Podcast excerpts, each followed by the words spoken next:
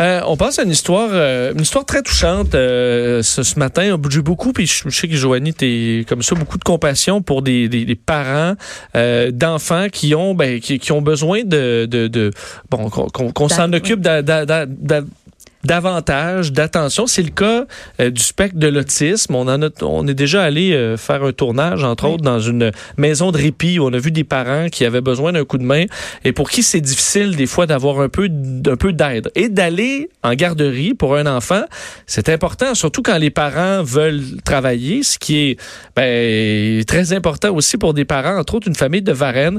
Euh, ce matin, dans le journal, vous avez peut-être lu cette, cette histoire d'une famille qui tente de trouver un endroit pour faire garder son enfant autiste et qui a essuyé une quinzaine de refus dans des CPE, des garderies, qui sont en même temps mal outillés pour en prendre soin. Donc la question c'est pas nécessairement euh, que des gens qui sont pas de bonne volonté, mais est-ce qu'ils ont les outils? Euh, Comment on peut aider ces parents-là à pouvoir envoyer leur enfant euh, avec des gens qui sont compétents pendant que eux vont gagner leur vie? On rejoint la mère de ce jeune garçon de 4 ans. Elle s'appelle elle s'appelle Sophie Guilbeault. Madame Guilbeault, bonjour. Bonjour. Euh, donc, votre enfant, Ethan, de seulement 4 ans, présentement n'a pas de garderie, là, même si vous avez fait euh, tous les efforts possibles pour en trouver une. Euh, oui, en effet. Donc, il est gardé présentement par ses grands-parents. Bon, parce que vous, vous l'aviez, il y a des garderies qui, l'avaient accepté et qui par la suite vous ont réécrit dans ce cas-là en disant c'est pas possible, on n'est pas outillé pour s'occuper pour s'occuper de votre fils. Exactement. Donc en fait, en février, on a, je suis déménagée.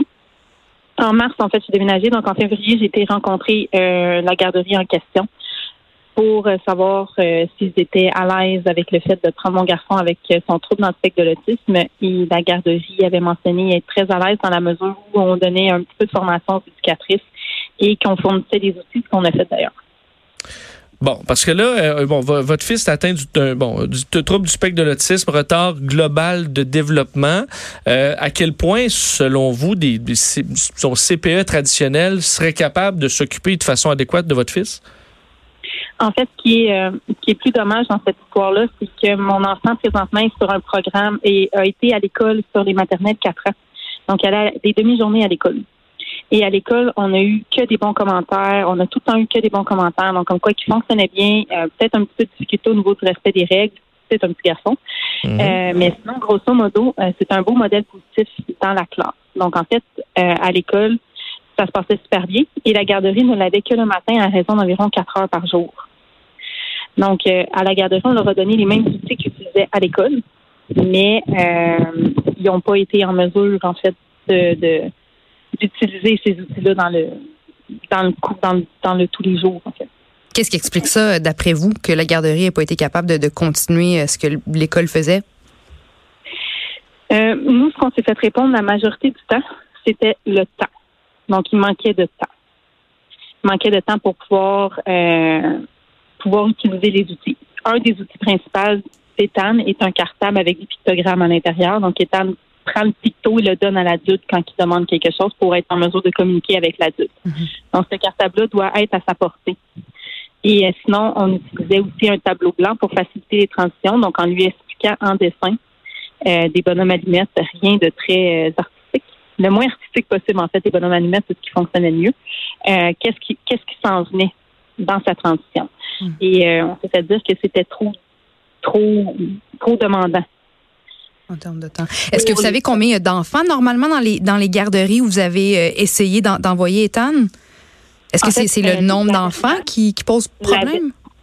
Mais selon moi, ben, selon mon cœur de mère, je vais vous dire oui. Maintenant, quand j'ai appelé au ministère de la Famille, les ratios sont entre 8 et 10 enfants pour une éducatrice. C'est les ratios normaux.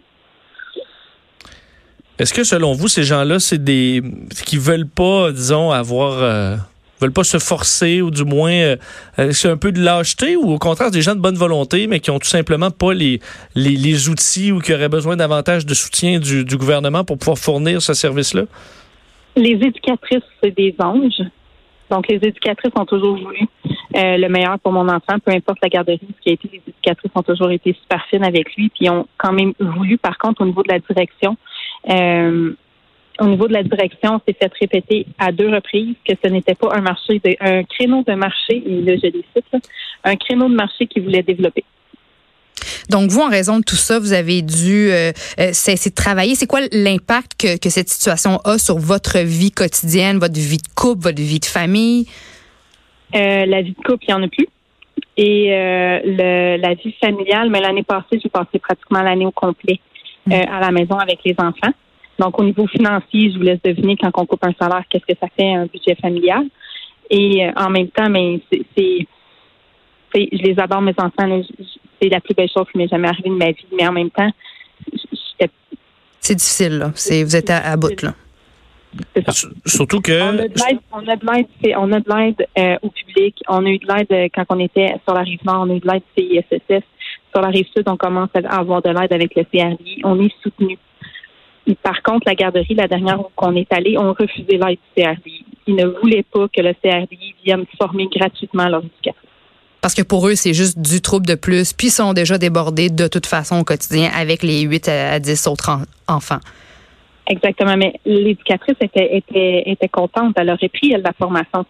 C'est vraiment les gestionnaires qui ont refusé l'aide. Hmm. Est-ce que selon vous, on devrait les forcer, quelle est la solution pour vous? Parce que je comprends que pour le gouvernement, de vous donner des outils, c'est rentable. Parce que là, que vous travaillez, euh, si vous devez arrêter votre emploi, euh, ben vous arrêtez de payer vos impôts. Il n'y a personne, il y a personne qui est avantagé par ça.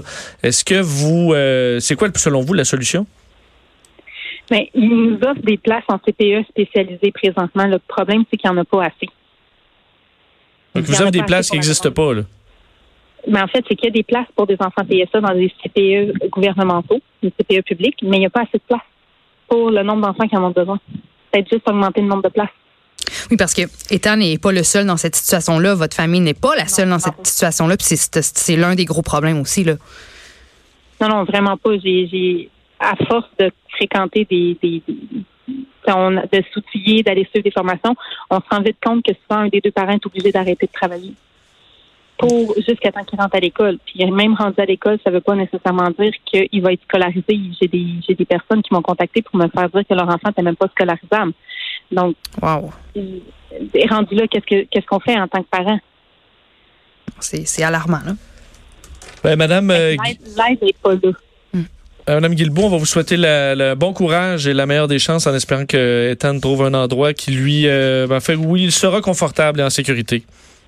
Oui, merci beaucoup. Merci beaucoup. Merci, Sophie Guilbeault, mère euh, de ce jeune garçon, Ethan, de 4 ans.